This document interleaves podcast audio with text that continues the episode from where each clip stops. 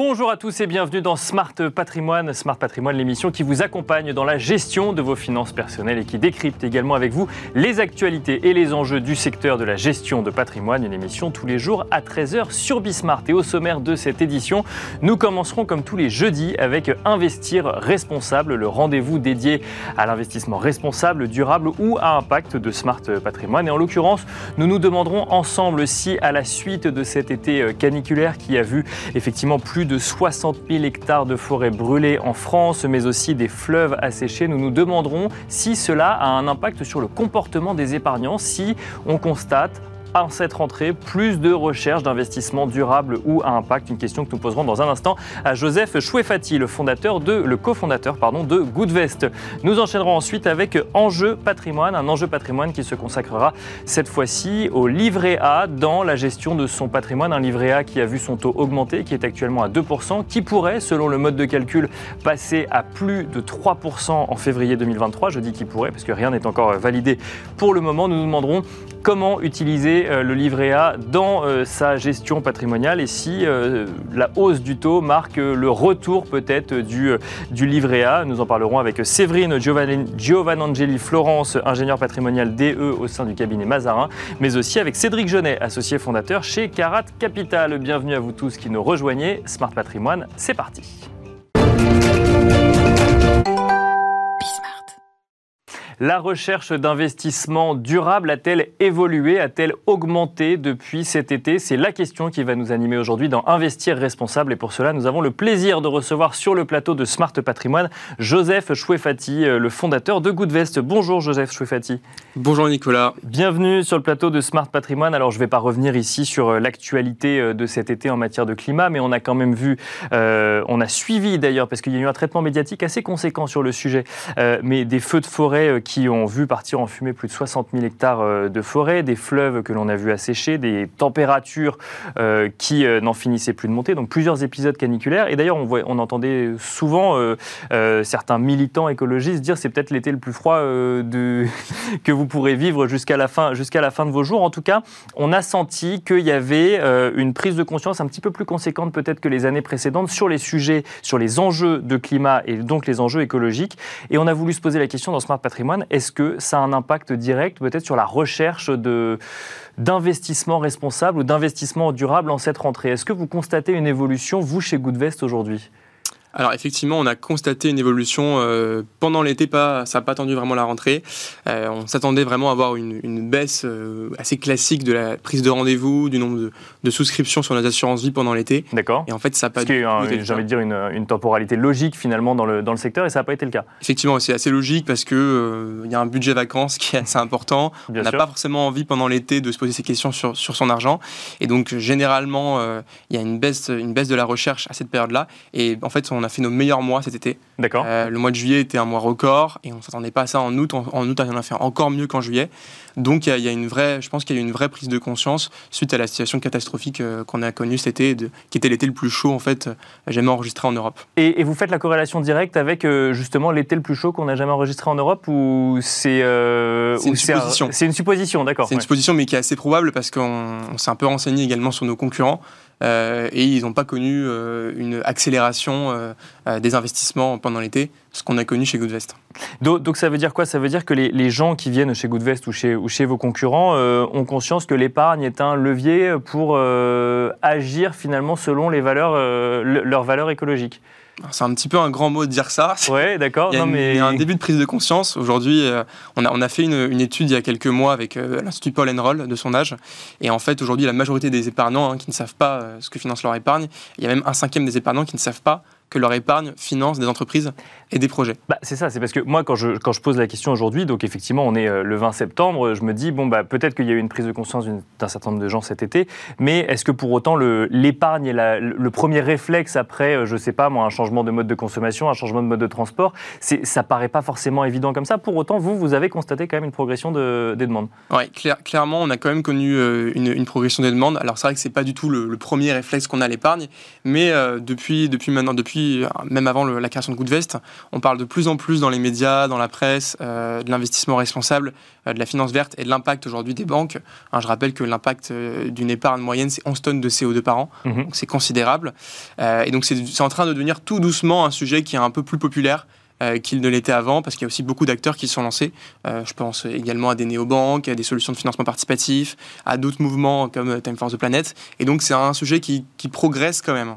Eh ben, il y a, d'ailleurs euh, une initiative de Reclaim Finance en ce moment euh, qui, vient d'être lancée qui s'appelle Change de banque, hein, euh, qui justement alerte sur bah, ces 11 tonnes hein, dont vous parliez de, CO2 par an. Vous nous parliez d'une étude que vous avez menée. Alors je vous ai coupé pour effectivement rappeler un petit peu les comportements qu'on pourrait imaginer des, épargnants. Qu'est-ce qu'elle nous dit cette étude justement sur ce comportement des épargnants? Alors c'était une étude qui partait vraiment de l'ensemble des réflexes écologiques et qui incluait du coup la partie finance pour voir à quel point elle était priorisée ou non par les épargnants. Mmh Sans surprise, c'était pas le premier geste, loin de là, mais c'est quand même un geste qui, qui était cité. Euh, on a aujourd'hui euh, un peu plus de 10% des épargnants qui disent qu'ils ont commencé à inclure des critères d'investissement socialement responsable dans la gestion de leur épargne. Euh, après, ils sortent un deuxième problème, c'est euh, où commence et où s'arrête euh, l'investissement socialement responsable. Bah oui, bien sûr. Euh, on a toujours le même problème des labels, même s'il y a une refonte du label ISR, il n'y a toujours pas exclure les énergies fossiles. On parle même d'allègement de certains autres labels en termes d'exclusion, donc là-dessus on n'a pas vraiment de progression. mais il y a une recherche de transparence qui est de plus en plus présente et on voit aussi que les différents acteurs qui sont plus traditionnels euh, s'y mettent également. Alors, vous, chez Goodvest, le sujet, c'est le respect des accords de Paris, c'est ça? C'est moins, de degrés, moins de 2 degrés, idéalement euh, 1 degré 5 euh, euh, donc, de, de, hausse de température d'ici 2050, si je ne dis pas de bêtises. 2000, comment? 2100. 2100. là, là, pour le coup, on, parle de, des, des épargnants. Est-ce que vous voyez en cette rentrée, je ne sais pas, plus d'entreprises ou plus de fonds dans lesquels vous pourriez investir qu'il y a six mois? Alors, pas vraiment. D'accord. Euh, on n'a pas, on n'a pas. alors il y a des nouveaux fonds hein, qui se lancent. Euh, évidemment, euh, les fonds se transforment tout doucement. Il n'y a pas vraiment un, élargissement de, non, de, de l'offre. C'est pas encore le cas. Par contre, ils sont peut-être un petit peu plus mis en avant par les distributeurs, D'accord, par les conseillers en gestion de patrimoine. Il y a la réglementation aussi qui pousse là-dessus. Les, bien sûr, les épargnants qui, qui posent de plus en plus de questions.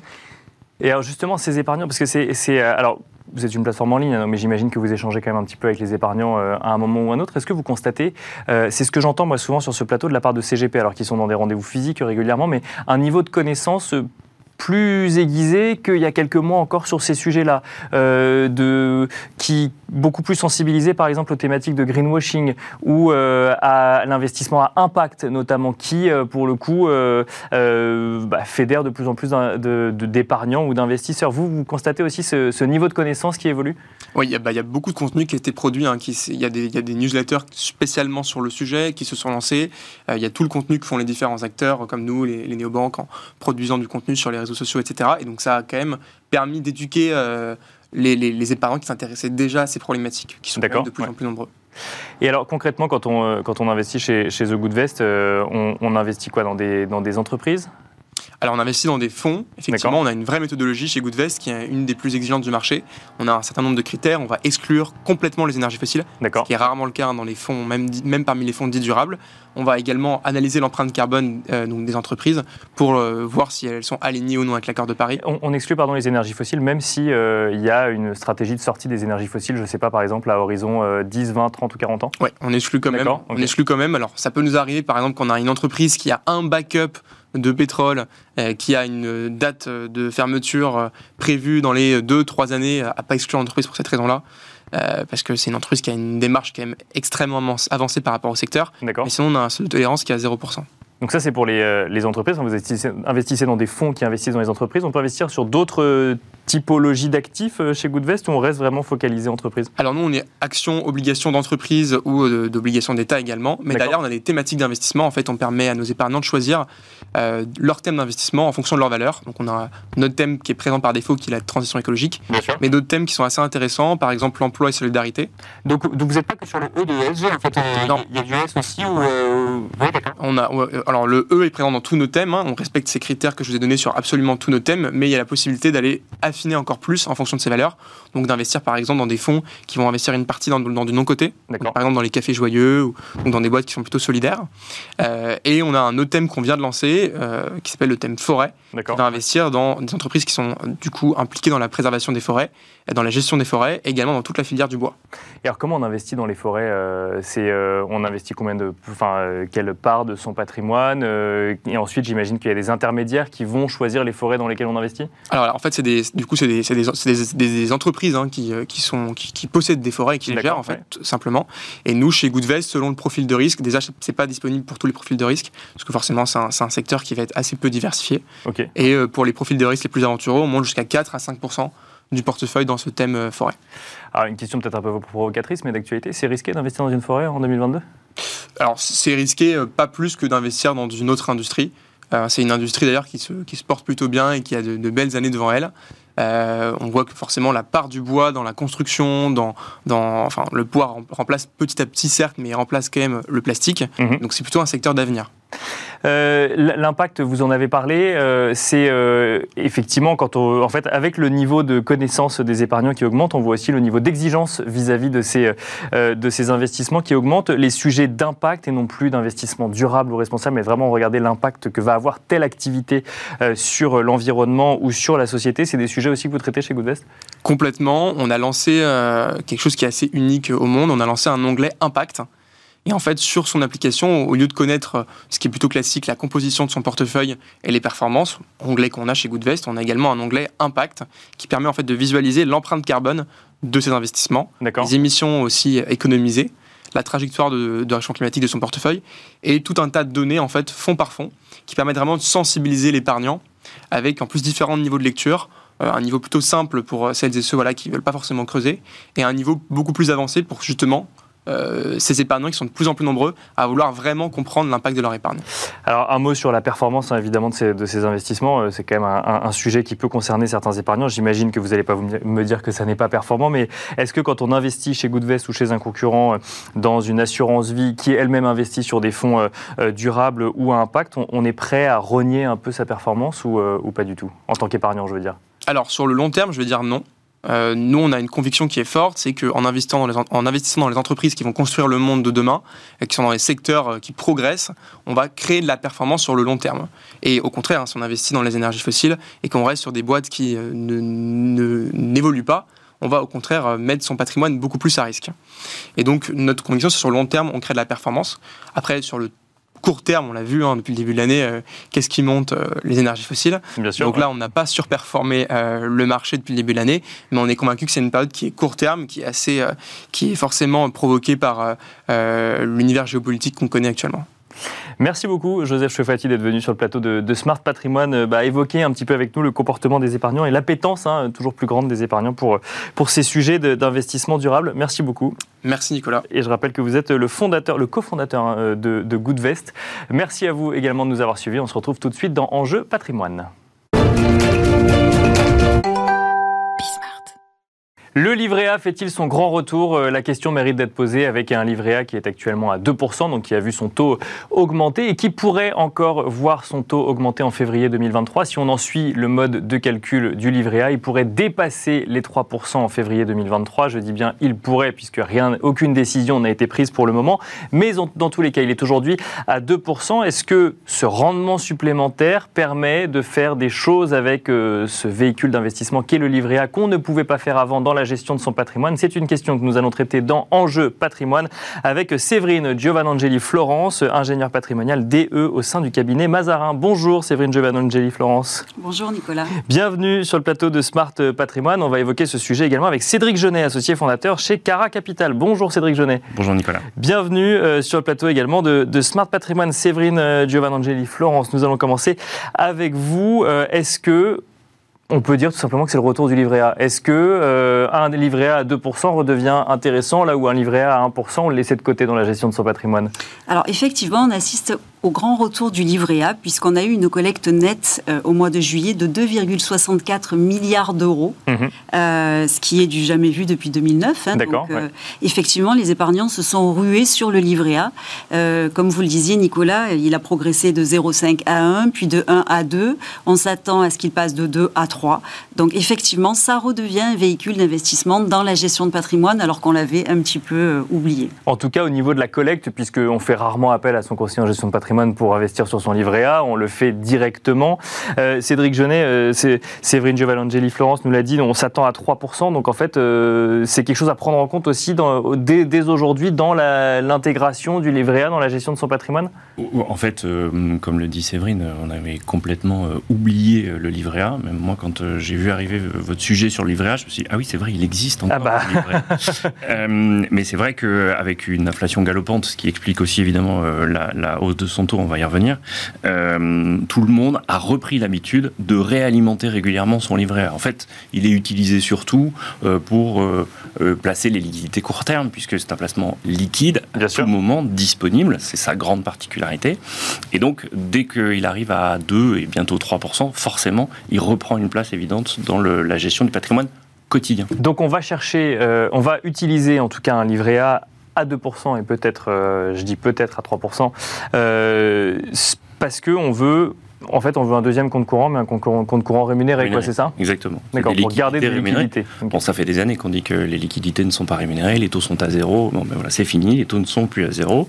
Ils remontent, et donc les liquidités peuvent être rémunérées. Alors, il n'y a pas que le livret A, on va y revenir, euh, mais effectivement, celui-ci qui est aujourd'hui représente à peu près 340 milliards d'euros placés euh, par 55,7 millions de Français, puisque c'est le nombre de, de, livrets A, ce qui est impressionnant pour un pays à 65 millions d'habitants.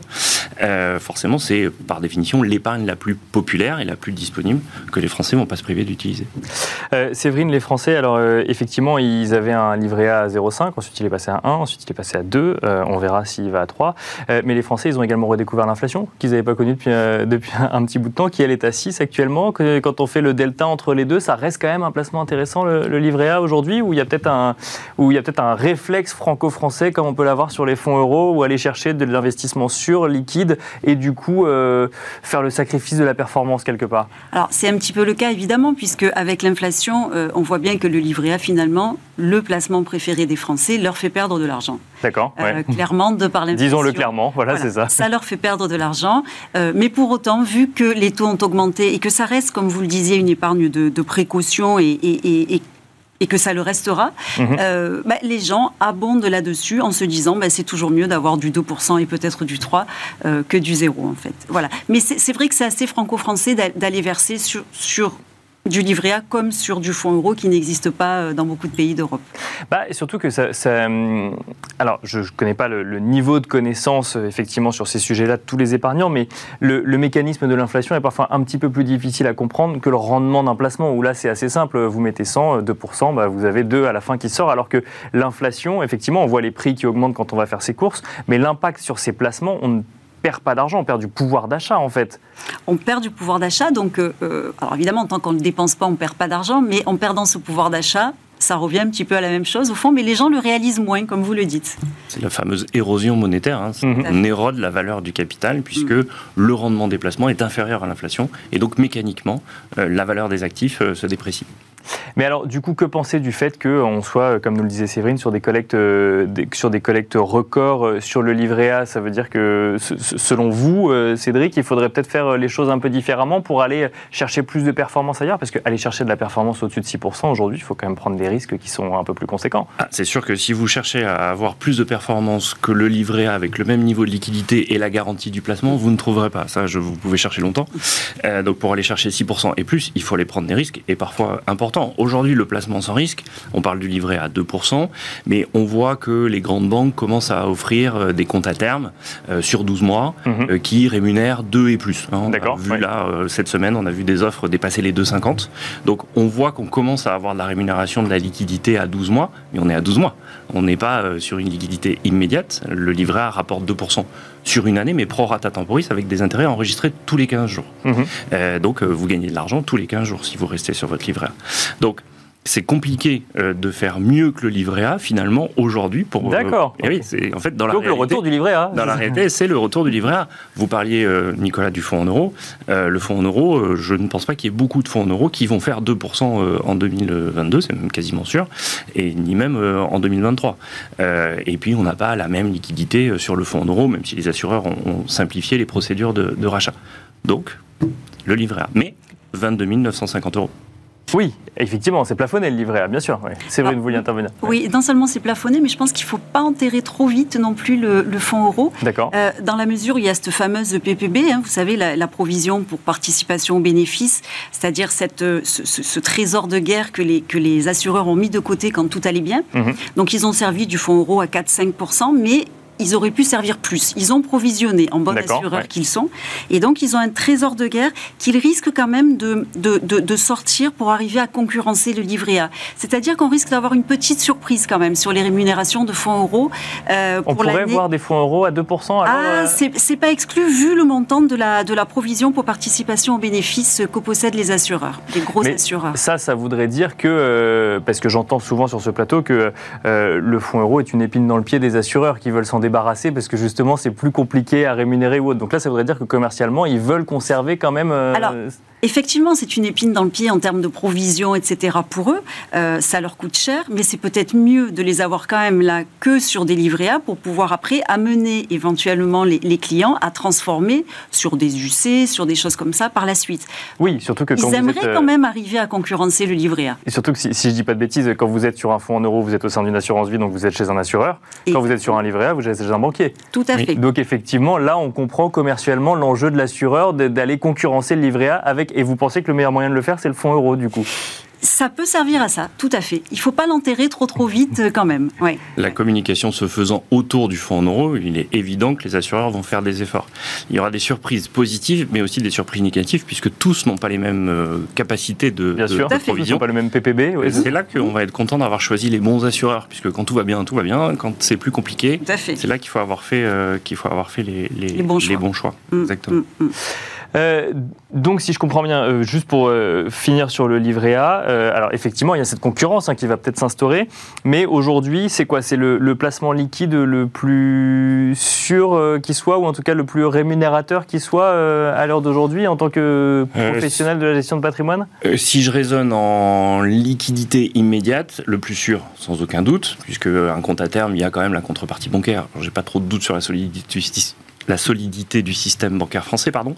Euh, mais il y a une contrepartie. Euh, le livret, euh, il est garanti totalement.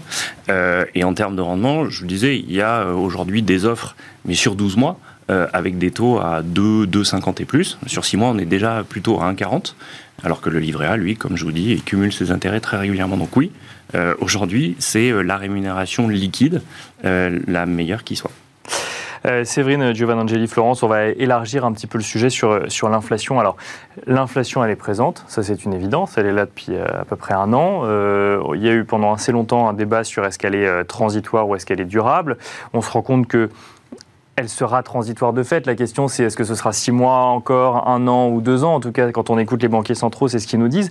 Est-ce que quand on est face à une inflation d'une telle ampleur, mais dont on sait qu'elle ne va pas durer dix ans, alors que mon investissement risqué pour atteindre un, niveau de rendement euh, égal à l'inflation, lui, doit durer minimum dix ans, est-ce que euh, dans ce contexte, on, se dit, on se dit euh, bah, en fait, on ne touche à rien et on attend de voir comment ça va se passer, ou au contraire, on va quand même chercher un petit peu plus de performance, même si on ne sait pas à quoi ressemblera l'inflation dans deux ans? Alors, je dirais que là, comme toujours dans la gestion de patrimoine, tout est question d'équilibre. D'accord. C'est-à-dire que sur une certaine partie du patrimoine, effectivement, on va préconiser de ne pas bouger et d'attendre, de voir un petit peu comment l'inflation va se juguler ou pas. Parce qu'il euh, faut quand même rappeler que l'inflation, elle est en grande partie due euh, à l'invasion par la Russie de l'Ukraine et que ça, on ne maîtrise pas. Mhm. Donc des, coûts d'énergie qui, ne cessent d'augmenter et on a beau, les banques centrales ont beau euh, augmenter leur taux directeur, on ne sait pas vraiment si on va arriver à bien la juguler parce que c'est un phénomène, la guerre, et qui est totalement extérieur en fait à l'économie. Bien sûr. Sachant que quand, euh, les banques centrales, quand la BCE augmente ses taux, mécaniquement, ça a un impact sur le taux du livret A, pour revenir au sujet du livret A tout à l'heure, puisque ça fait partie, c'est une, donnée, une des données du mode de calcul. Bien sûr. Donc, euh, on va quand même laisser une partie du patrimoine tel qu'il est, parce qu'on euh, on va attendre de voir. Hein. donc, on est encore dans, dans, une perspective qu'on ne connaît pas bien. Et puis, on va essayer d'aller chercher quand même de la rentabilité sur, sur, par exemple, des UC qui nous paraissent intéressantes. Cédric, même question. Il y, a, le sujet d'aller chercher de la performance euh, qui puisse aller au moins égaliser l'inflation, mais il y a un, le sujet de risque, et deux, le sujet d'horizon d'investissement qui peut être largement supérieur à cet épisode inflationniste, si on en reste à un épisode inflationniste. On n'en sait rien, mais c'est une des possibilités, donc ça mérite d'être posé sur la table. Bien sûr. Euh, et l'horizon de placement est quand même euh, un des éléments clés de la gestion de patrimoine et des choix de l'allocation d'actifs qui doit être fait par chacun des épargnants. On ne doit pas raisonner seulement sur ce phénomène d'inflation qui est là et qui est significatif et violent, et effectivement lié à des facteurs euh, exogènes. mais sur l'investissement long terme, il faut continuer à raisonner investissement qui justement rapporte euh, et génère du rendement à long terme. Il peut avoir des épisodes de baisse sur certaines classes d'actifs. Euh, le marché action n'est pas très généreux depuis le début de l'année.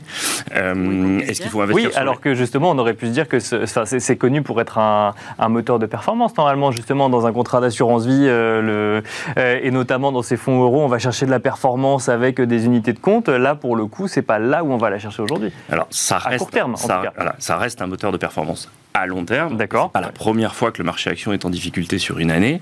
Euh, c'est significatif euh, cette année sur, euh, sur mm. certaines catégories. En l'occurrence, il y a des actions qui sont positives.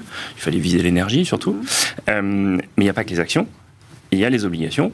Elles aussi, on les avait oubliées. On a oublié le livret A, mais on avait oublié les obligations. Aujourd'hui, un placement court terme, plutôt court terme, euh, qu'on utilise beaucoup, euh, c'est tout ce qui est obligation d'entreprise avec des durations courtes, c'est-à-dire mhm. des échéances courant 2023-2024, où aujourd'hui on constate que les rendements embarqués sont probablement entre 3 et 4% encore pour cette fin 2022 et entre 6 et 7 pour 2023 euh, avec des produits qui sont connus, des échéances qui sont connues. Le risque, c'est que l'entreprise fasse faillite, avant de rembourser euh, son obligation ou qu'elle ne soit pas en capacité de rembourser l'obligation. Donc il existe. Sachant que plus, plus, le rendement proposé plus le élevé, est élevé, plus le risque que l'entreprise fasse, définition, fasse puisque le système de notation veut que le rendement est calculé en fonction de ce qu'on estime être la qualité euh, de l'entreprise. Mais aujourd'hui, on a vraiment des outils euh, sur des durations 2023-2024 qui nous permettent d'apporter du rendement au portefeuille de nos clients ça sera beaucoup mieux que 2%.